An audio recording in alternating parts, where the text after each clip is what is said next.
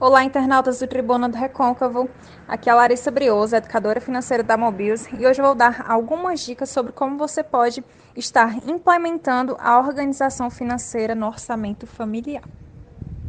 A pesquisa feita pela Confederação Nacional do Comércio de Bens, Serviços e Turismo, em julho de 2020, apontou que 67% das famílias brasileiras estavam endividadas um dos principais fatores que envolvem esses números são a falta de planejamento financeiro e também a falta de discernimento dos gastos pessoais e familiares.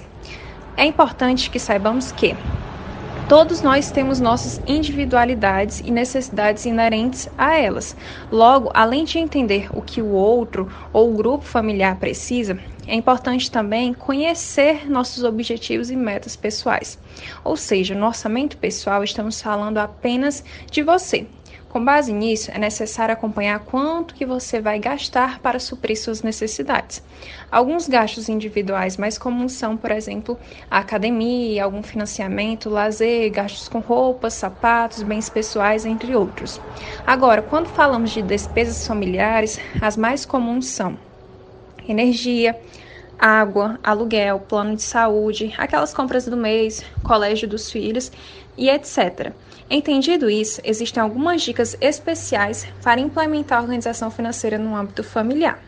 A primeira delas é não complique as coisas. Afinal, quanto mais complicado seu orçamento familiar for, mais difícil será cumpri-lo no longo prazo. Por isso, inclua aquelas categorias mais importantes na lista e tente não detalhar demais.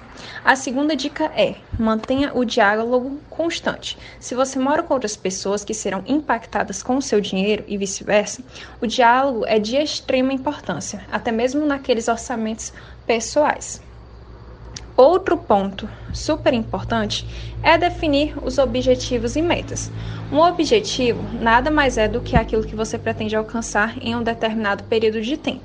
Já as metas são, de maneira simples, aquelas pequenas ações que te deixarão mais próximo dos seus objetivos. Por último, mantenha um acompanhamento periódico do seu orçamento. Depois de traçar o seu orçamento, é importante que ele se torne parte da sua rotina.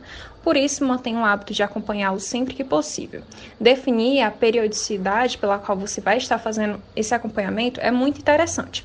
Você pode fazer breves análises semanais ou quinzenais, como você preferir, além de um estudo mais aprofundado mensalmente. Além disso, acompanhar o seu planejamento financeiro é primordial para manter o balanço financeiro pessoal e familiar sempre positivo.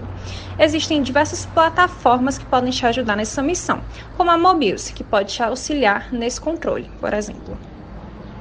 Sou Larissa Brioso, espero que você tenha gostado das dicas e consiga, claro, estar implementando todas elas no seu dia a dia. Agradeço a Hélio Alves pelo espaço e desejo uma boa semana aos internautas do Tribuna do Recôncavo.